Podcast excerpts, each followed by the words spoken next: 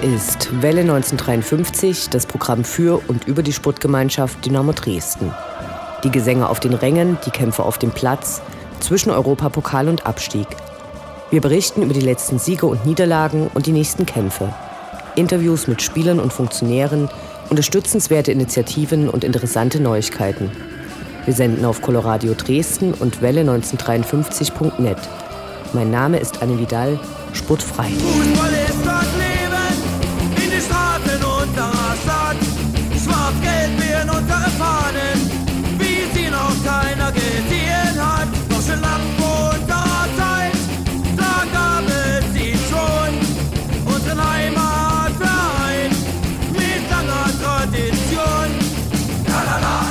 Wieder sind zwei Wochen rum. Es gab zwei Spiele und Dynamo Dresden ist im Liga-Alltag angekommen.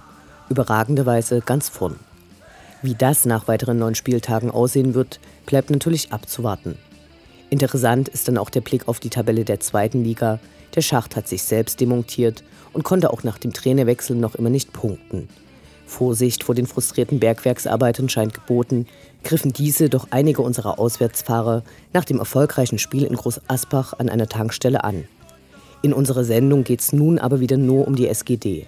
Wir schauen heute wie gewohnt auf die letzten und die kommenden Spiele sprechen mit dem Fanprojekt, welches am Samstag seinen 11. Geburtstag mit einer rauschenden Party feiern wird, blicken auf das sich immer noch munter drehende Personalkarussell und panische Polizeimeldungen und berichten über weitere Aspekte unseres Dynamo-Universums. Viel Spaß mit der fünften Episode von Welle 1953.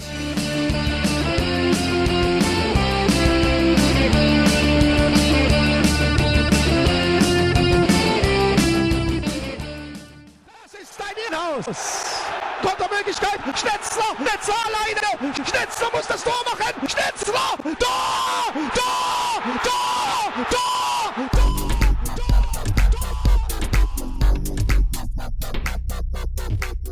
Der Blick zurück.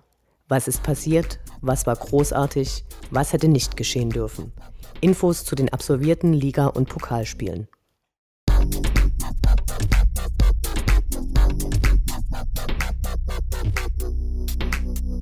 Ein Heimspiel, ein Auswärtsspiel, zwei Siege stehen im Erfolgsbuch der SGD seit der letzten Folge von Welle 1953. Klar, dass jetzt schon wieder gewarnt wird, dass man nicht in Euphorie verfallen dürfe, aber das kann man auch mal dem Trainer und der Mannschaft überlassen. Für die Fans ist so ein bisschen Euphorie ruhig mal drin. War es der schönste Fußball? Nicht unbedingt. Wir befinden uns ja immer noch in der dritten Liga. Gab's geile Tore? Sicher, klar. Na also.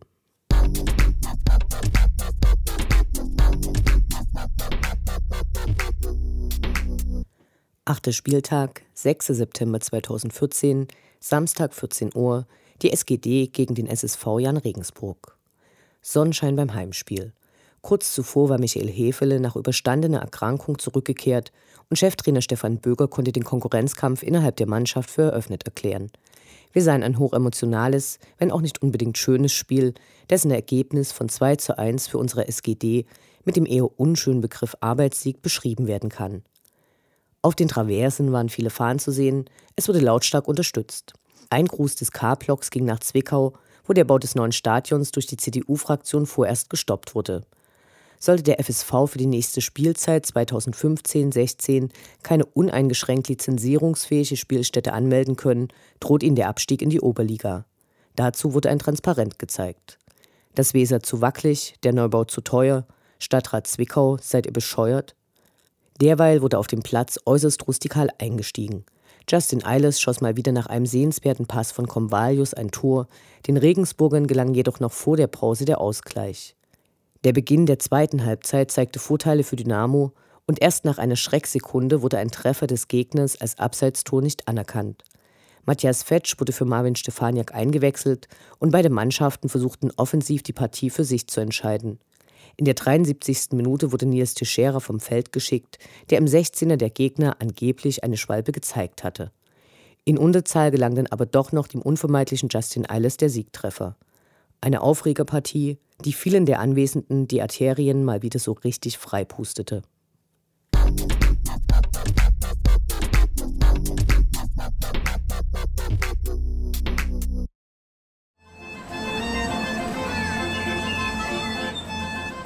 Die Fans bleiben Dynamo treu.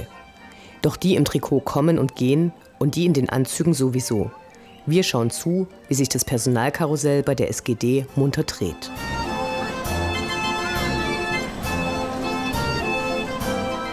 Trotz des Endes der Transferperiode dreht sich das Personalkarussell weiter. Markus Scholz, unser zweiter Torhüter, hat sich am 3. September im Training die rechte Hand gebrochen und fällt nun leider für einige Wochen aus der Marek Große, Torhüter unserer U23, der noch zu Beginn der Saison als Torhüter im Kader geführt wurde, von den Verantwortlichen als nicht adäquater Ersatz eingeschätzt wurde, suchte man nach einem Ersatz. Kurzfristig wurde der bis dahin vereinslose Patrick Wiegers als Torwart verpflichtet, der, sollte es die Situation erfordern, mit der Nummer 24 im Tor stehen wird. Bisher hat die Sportgemeinschaft Dynamo Dresden unangenehme Erinnerungen an den Neuen – in der Zweitligasaison 2012-2013 parierte Patrick Wiegers, damals als Torwart für SSV Jan Regensburg, sowohl im Hin- als auch im Rückspiel jeweils einen Elfmeter. Getreu dem Motto, wenn wir sie nicht schlagen können, verpflichten wir sie, saß Patrick Wiegers im Heimspiel gegen seinen alten Verein SSV Jan Regensburg am 6. September erstmals auf unserer Bank. Herzlich willkommen.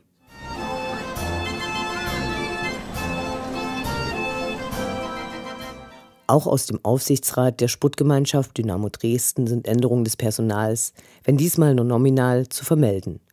Am 2. September wurde Jens Heinig auf einer ordentlichen Sitzung des Aufsichtsrates einstimmig zum neuen Aufsichtsratsvorsitzenden gewählt. Zuvor hatte er das Amt im Juni nach dem Rücktritt von Thomas Plümel bereits kommissarisch übernommen und gehört dem Aufsichtsrat mit kurzer Unterbrechung bereits seit 2006 an. Hauptberuflich ist der 56-jährige Jens Heinig Geschäftsführer der Veolia Umweltservice Ost GmbH und Co. KG, die zurzeit Exklusivpartner von Dynamo Dresden ist.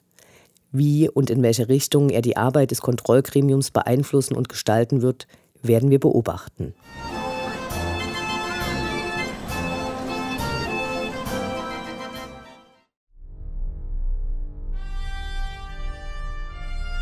Unendlich sind die Weiten des Universums der Sputtgemeinschaft Dynamo Dresden.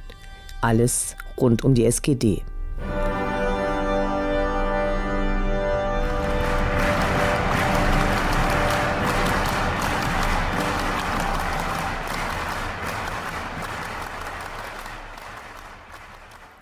Am letzten Freitag, dem 12. September, gab es im Art der Kultur einem kleinen Club im Hinterhof der Neustadt, eine Veranstaltung von Kopane zum Abschluss ihrer Fotoausstellung, die seit der BRN zu sehen war.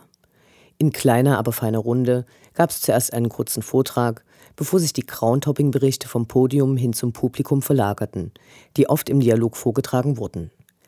Neben zahlreichen Berichten über Schwierigkeiten, Gastfreundschaft sowie Polizei- und Grenzkontrollen in diversen Ländern wurde viel gelacht, während Fotos der Kopane-Crew an die Wand geworfen wurden angenehme Atmosphäre, in der nicht fußballaffine Personen, die vorwiegend aus dem Kreis der Betreiber der Veränderbar kamen, Fragen stellten und sich dem Fußballkosmos nähern konnten. Schade, dass die Veranstaltung nicht größere Kreise gezogen hat, und so möchten wir heute die Seite kopane.de, ich buchstabiere, Konrad, Otto, Paula, Anton, Nordpol, Emil, unseren Zuhörern empfehlen. Aber gut, ich meine, alles, was ich jetzt rede, ist alles Schall und Rauch. Das Interview. Gespräche mit Spielern, Funktionären, Initiativen, Freund und Feind.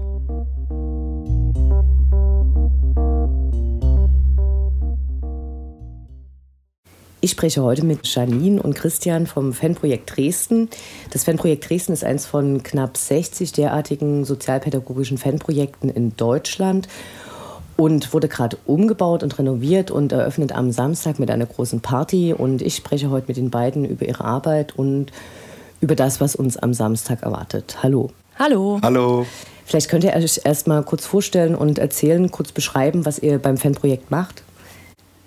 Ja, ich bin äh, Christian Kaps, ich bin Diplompädagoge, bin ja fast von Anfang an im Fanprojekt dabei und meine hauptsächliche Aufgabe ist im Moment die Spieltagsbetreuung. Ich begleite die Fans bei Heim- und Auswärtsspielen, bin ansprechbar bei Problemen, aber auch für alle möglichen Lebenslagen und ja, bin eben eher in der aufsuchenden Arbeit tätig.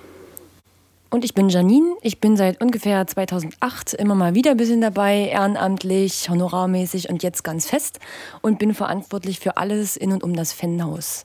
Also wenn man sich äh, mit seiner Gruppe im Fanprojekt treffen möchte, wenn man einfach nur den offenen Treff besuchen möchte, Ferienprogramme, Jugendangebote, Lesungen, alle möglichen Veranstaltungen, die darum stattfinden, das ist so ein bisschen mein Bereich. Allerdings sind wir alle auch am Spieltag natürlich mit dabei. Äh, wie bist du zum Fanprojekt gekommen? Dadurch, dass ich halt selber Dynamo-Fan bin, war das halt damals 2007. Da gab es so ein Mädchenprojekt im Fanprojekt. Das hat damals noch Britta geleitet. Und äh, durch dieses Mädchenprojekt, da habe ich mich halt in dieser Gruppe anfangs ein bisschen mit engagiert. Dann ging das über zu ehrenamtlich, haben wir Mädchen trainiert, haben wir ein Mädchenprojekt äh, initiiert ja, und so hat sich das immer weiter hochgeschaukelt. Und äh, Christian, du bist quasi schon seit der Gründung mit dabei? Mhm. Ja, also ähm, das Fanprojekt wurde ja im März 2003 gegründet. Damals ja von ehrenamtlichen Leuten, von, von Leuten aus der Dynamo-Fanszene. Und ich war damals bei der Sportjugend Dresden beschäftigt mit einer halben Stelle. Meine Aufgabe war es, das Fanprojekt erstmal von außen mit aufzubauen, Fortbildungen für die Leute, die im Fanprojekt arbeiten, zu organisieren. Ja, und auch eine Lobby zu schaffen für Fansozialarbeit in Dresden, also Gelder zu akquirieren, Klinken zu putzen, sowohl im, im Land, also Freistaat Sachsen, als auch in der Stadt Dresden, einfach für das Thema zu sensibilisieren. Und ähm, das habe ich zwei Jahre lang gemacht und dann war das Fanprojekt so weit, dass dort hauptamtlich Leute beschäftigt werden konnten. Dann bin ich dann direkt in das Fanprojekt gewechselt. In welcher Verbindung steht das Fanprojekt Dresden äh, zur Sportgemeinschaft Dynamo Dresden? Ja, zur Sportgemeinschaft Dynamo Dresden. Das Fanprojekt ist unabhängig vom Verein selber. Allerdings arbeiten wir sehr eng mit dem Verein zusammen. In allererster Linie natürlich ähm, mit der Fanabteilung, weil wir ja mehr oder weniger mit den gleichen Leuten zu tun haben und auch am Spieltag ähm, sehr eng miteinander arbeiten, weil das Arbeitsfeld sich sehr stark überschneidet. Ähm, wir sind eben zum Beispiel auch bei Sicherheitsberatungen anwesend, auch bei der Staatenverbotsanhörungskommission. Aber vielleicht kommen wir da später noch dazu. Aber wichtig ist, dass wir unabhängig vom Verein sind, aber sehr eng zusammenarbeiten mit ihm. Was für Angebote gibt es alles im Fanprojekt? Also ihr habt jetzt schon so, so ein paar Stichpunkte genannt, aber das ähm, könnte man vielleicht noch ein bisschen genauer vorstellen. Mhm. Also ich spreche einfach mal für die offene Arbeit bei uns im Fanprojekt. Man hat halt die Möglichkeit, den offenen Treff zu besuchen. Der ist für alle Dynamo-Fans offen. Da kann man kommen. Meistens, also immer mittwochs und auch am Montags ist der Treff halt offen. Und äh, ansonsten gibt es die Möglichkeit, die Räumlichkeiten auch so für die Gruppen zu nutzen. Also es benutzen einige Faninitiativen, Fangruppen auch die Räumlichkeiten, um sich halt selber zu treffen, zu vernetzen, ja, um einfach äh, einen Raum zu haben, um sich auszutauschen. Das ist das eine. Ansonsten sind wir auch grundsätzlich immer dabei, Ferienprogramme zu gestalten. Was macht ihr bei den Ferienprogrammen? Ganz unterschiedlich. Also wir versuchen erstmal ein bisschen aufzusaugen, was die Jugendlichen interessiert.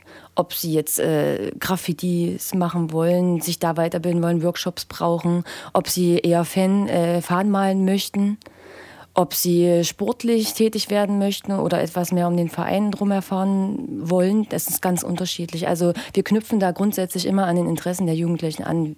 Wir haben jetzt zum Beispiel in den Sommerferien eine thematische Woche gehabt, äh, meine Stadt, mein Verein, mein Blog, wo es darum ging, sich ein bisschen mit der Vereinsgeschichte auseinanderzusetzen, aber auch sportlich tätig zu werden und auch kreativ zu werden. Alles immer rund um den Verein. Okay, wenn ich äh, Ferientreff höre, dann denke ich da zuallererst an Leute in dem Alter, die halt Ferien noch haben, also eher Kinder und mhm. Jugendliche. Äh, gleichzeitig sagst du, es ist ein offener Treff. Also kann man sagen, dass es dann schon nochmal eine andere Altersstruktur hat oder richtet sich das tatsächlich eher vorrangig an Jugendliche? Das unterscheidet sich manchmal in den Ferien schon. Also da ist es ist schon der Fall, dass wir auch Leute haben, die noch etwas jünger sind. Grundsätzlich geht es an alle jugendlichen Dynamo-Fans. Wir haben da von der Altersspanne her zwischen 12 und 27 meist in der Spanne alles dabei. Aber das kann man gar nicht so fest äh, fassen. Also es gibt auch Ältere, die den Treff besuchen, es gibt aber auch Jüngere, die speziell aber in den Ferien halt nur da sind. Dynamo ist in der letzten Saison abgestiegen. Hat es für euch Einschnitte bedeutet? Merkt ihr Änderungen nach dem Abstieg oder eher nicht? Ja, äh, also wir ähm, wurden bisher auch immer von, von Dynamo noch zusätzlich unterstützt zur äh, Regelfinanzierung der, der Fanprojekte. Da kann ich ja später sicherlich noch was dazu sagen.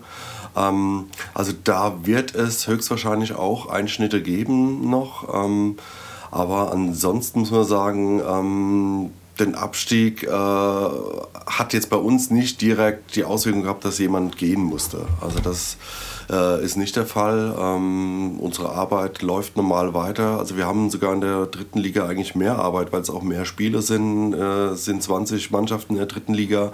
Dann der Landespokal kommt noch dazu. Also die Arbeit hat eher zugenommen. Am Samstag, also am Freitag wird das Fanhaus wieder eröffnet mit einer eher offiziellen Feier. Am Samstag ist dann die große Party. Was erwartet uns? Los geht's äh, am Samstag schon 15 Uhr. Das ist äh, ab 15 Uhr so ein bisschen auch gedacht für Familien, um, äh, für alle Dynamo-Fans, die sich irgendwie ja, mit dem Verein identifizieren, mit uns ein bisschen feiern wollen. Es gibt die Möglichkeit, sportlich aktiv zu werden in unserer Streetkick-Anlage. Ähm, es wird auch ein Torwandschießen geben, die Möglichkeit, eigene Schals zu gestalten oder eigene T-Shirts. Also das wird ganz, ganz breit sein, was äh, am Nachmittag das Programm schon äh, ja, versprechen wird. Abends soll es dann die Möglichkeit für alle Faninitiativen geben, dass die sich ein bisschen vorstellen.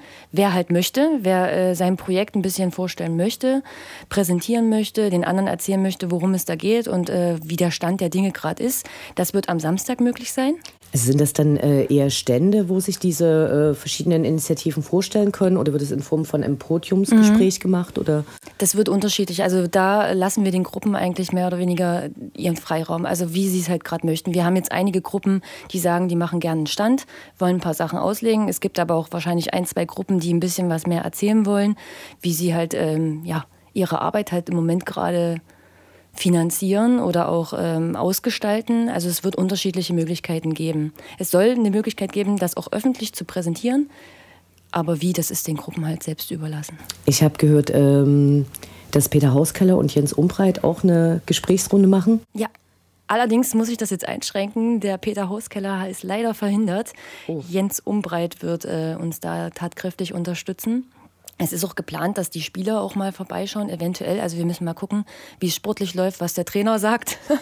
Und dann äh, können wir hoffentlich auch ein paar Spieler begrüßen, die dann halt auch so dafür bereitstehen werden, halt ein paar Fragen zu beantworten. Okay, äh, was ist mit den Dynamo-Fans, die ähm, nur feiern wollen. Den Verein ähm, eher, eher auf der Partyschiene unterstützen wollen. Die sind natürlich auch sehr, sehr gern gesehen. Also wir haben jetzt im Moment so geplant, dass ab 20 Uhr eigentlich die Party losgeht. Wir haben zwei Gruppen mit dabei. Einmal Rude and the Lick Shots geht so ein bisschen in die Ska-Richtung. Mob 44 ist, glaube ich, vielen Dynamo-Fans auch bekannt. Und dann werden wir auch noch DJs haben, die früher Mellies auch aufgelegt haben. Also das wird so ein bisschen in die 90er-Richtung gehen. Ich denke, es wird für jeden was dabei sein. Es ist total bunt gemischt. Und äh, einen Endpunkt lege ich jetzt mal nicht fest. Ne? Also wir feiern ab 20 Uhr dann. Okay, äh, vielleicht noch eine ganz wichtige Frage für die Leute, die das Fanprojekt bisher noch nie besucht haben. Äh, wo finden wir euch? Im Fanhaus auf der Löbtauer Straße 17. Das ist in der Nähe vom Bahnhof Mitte. Kann man ganz einfach erreichen mit den Straßenbahnlinien 2, 1 und 6. Haltestelle Schäferstraße und dann ist man eigentlich schon, dann fällt man eigentlich schon ins Fanhaus rein. Gibt es da Möglichkeiten, das Fanprojekt zu unterstützen? Wenn ja, wie? Ja, zur Party selber werden, ähm, wird uns auch die Fanszene unterstützen. Also sie werden auch am ähm, Catering aktiv mithelfen. Also das ist auf jeden Fall schon mal eine sehr große Hilfe. Ähm, das ist klasse, dass die Ultras Dynamo da tatkräftig mit anpacken und ähm, sich da bereit erklärt haben.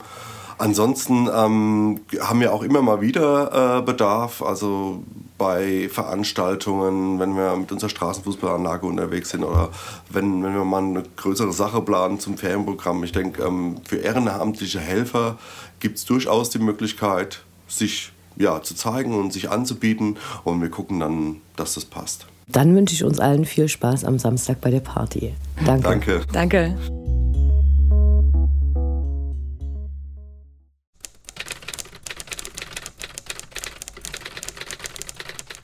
Von Märchen und Sagen. Die Sputtgemeinschaft in der Presse. Wie die Fans der SGD zuerst unsere Heimatstadt, dann die Städte der Kontrahenten und anschließend die ganze Welt zerstörten. Was tatsächlich geschah.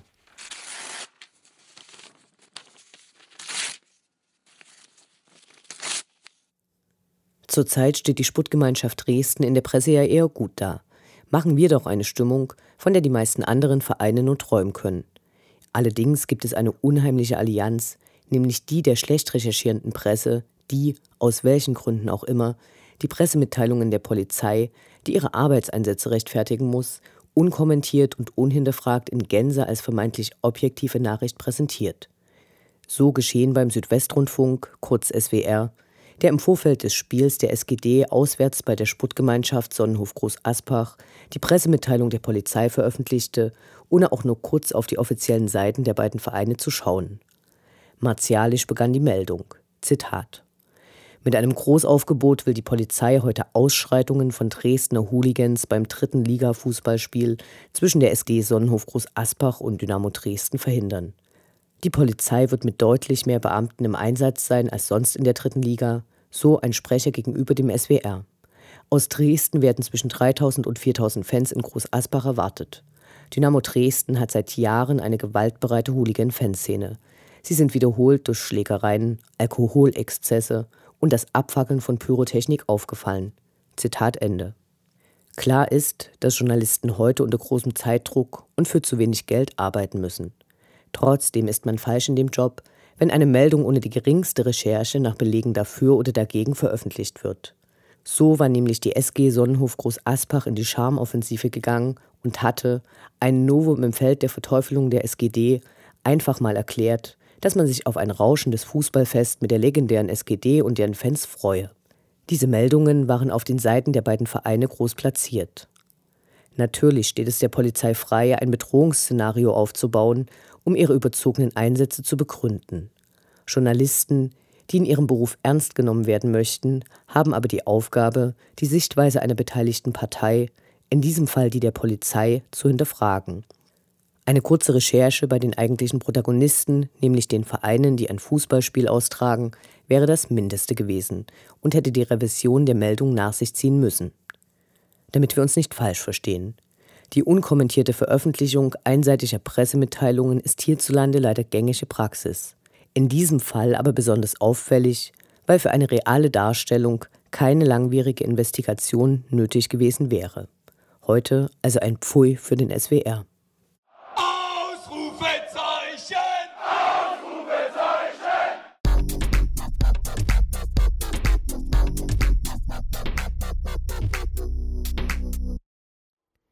Der Blick nach vorn. Die nächsten Spiele, die nächsten Termine. Hoffnung und Zuversicht. Niederlage oder Ufter.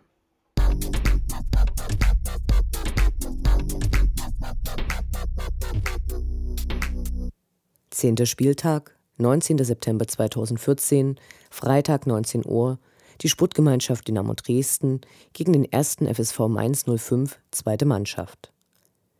Endlich mal wieder ein Flutlichtspiel, nachdem sich das mit der Sonne nun fürs nächste halbe Jahr erledigt hat. Auf die zweite Mannschaft des FSV Mainz 05 wird Dynamo zum ersten Mal treffen, und zwar hoffentlich erfolgreich. Den Mainzern steckt dann eine englische Woche in den Knochen, spielten und verloren sie doch erst am Dienstag gegen VfB Stuttgart 2, nachdem sie am Samstag zuvor gegen Cottbus ein Unentschieden erreichten. Die Pfälzer sind, genau wie Dynamo, neu in der dritten Liga allerdings als Aufsteiger aus der Regionalliga Südwest, die nur in die Liga rutschten, weil der SC Freiburg, der mit SG Sonnenhof Groß Aspach auf den Aufstiegsplätzen war, seine Mannschaft für die dritte Liga zurückzog. Die Saison lief bisher für die Mainzer nicht besonders. Derzeit stehen sie auf dem letzten Tabellenplatz. Sechs Niederlagen, zwei Unentschieden, lediglich gegen Borussia Dortmund 2 gelang ein Sieg. Bedenklich stimmt allerdings, dass am Dienstag Dennis Erdmann und Silvano Convalius wegen einer Erkältung nicht am Training teilnahmen. Dann strich Stefan Böger kurzfristig das Mannschaftstraining am Mittwoch als Vorsichtsmaßnahme wegen Erkältungssymptomen. Wir hoffen, dass beim morgigen Spiel alle gesund für den Kader zur Verfügung stehen. Für das Rückspiel im nächsten Jahr wünsche ich mir für unsere Mannschaft schon mal vorsorglich ein zu Null, damit uns eine der schrecklichsten Tormelodien überhaupt in der Karnevalshochburg erspart bleibt.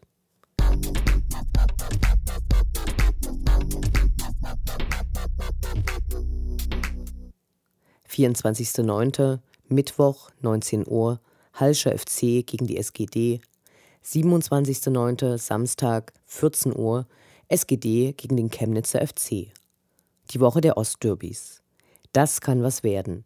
Es erwartet uns eine Woche, wo die Ansetzungen wie in der Oberliga klingen und das fast genau 25 Jahre nach den ersten spürbaren Veränderungen in der DDR, die damals auch auf den Traversen für Diskussionsstoff sorgten. Zuerst spielt die SGD am nächsten Mittwochabend in Halle. Das Spiel ist restlos ausverkauft. Der HFC hat sich nach dem neunten Spieltag in der unteren Tabellenmitte festgesetzt, scheint allerdings immer noch gebeutelt. So brodelt es innerhalb der Hallenser Fanszene heftig. Nachdem es beim Landespokalfinale gegen den 1. FC Magdeburg am 14. Mai 2014 wegen Pyros unter anderem zu einer Spielunterbrechung kam, dürfen Symbole der Gruppe Saalefront nicht mehr gezeigt werden. Die Vereinsführung verband dies mit einem Statement gegen, Zitat, Gewalt, Extremismus und Rassismus. Zitat Ende. Aus Protest blieben Teile der Fankurve beim ersten Heimspiel gegen Chemnitz die ersten zwölf Minuten fern und wurden bei ihrer Rückkehr von den anderen Fans ausgepfiffen.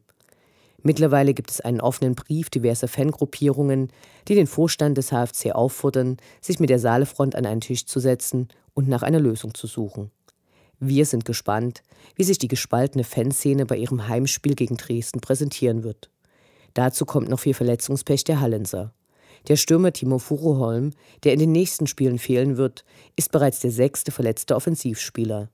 Da wird sich unsere Mannschaft wohl eher mit der Defensive auseinandersetzen müssen. Historisch sprechen die Zahlen von einer starken Dominanz der SGD.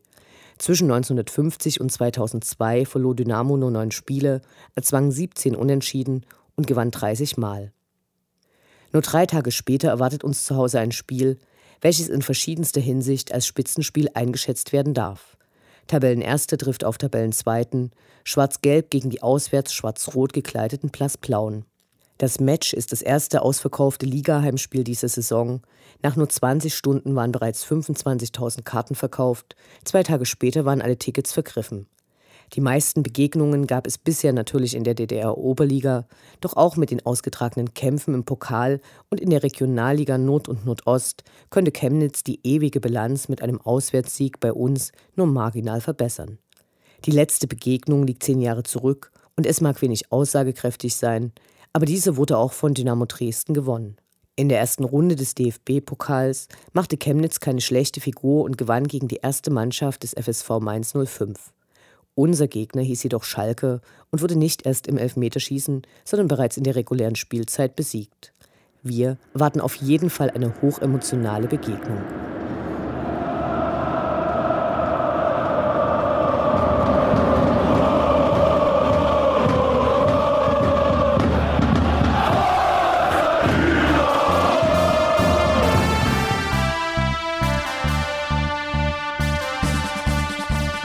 Das war Welle 1953, das Programm für und über die Sportgemeinschaft Dynamo Dresden. Die neue Sendung über die SGD, uns, die Fans und alle Neuch- und Widrigkeiten auf dem Weg zum Europapokal gibt es in zwei Wochen bei Coloradio und zum Nachhören im Internet auf welle1953.net als Podcast, den ihr selbstverständlich abonnieren könnt, um keine Sendung zu verpassen. Mein Name ist Anne Vidal. Auf Wiederhören. Bis zum nächsten Mal. Schwarzgeld wir in unseren Fahnen, wie sie noch keiner gesehen hat. Deutsche Lampe unserer Zeit, da gab es sie schon. Unseren Heimatverein mit langer Tradition.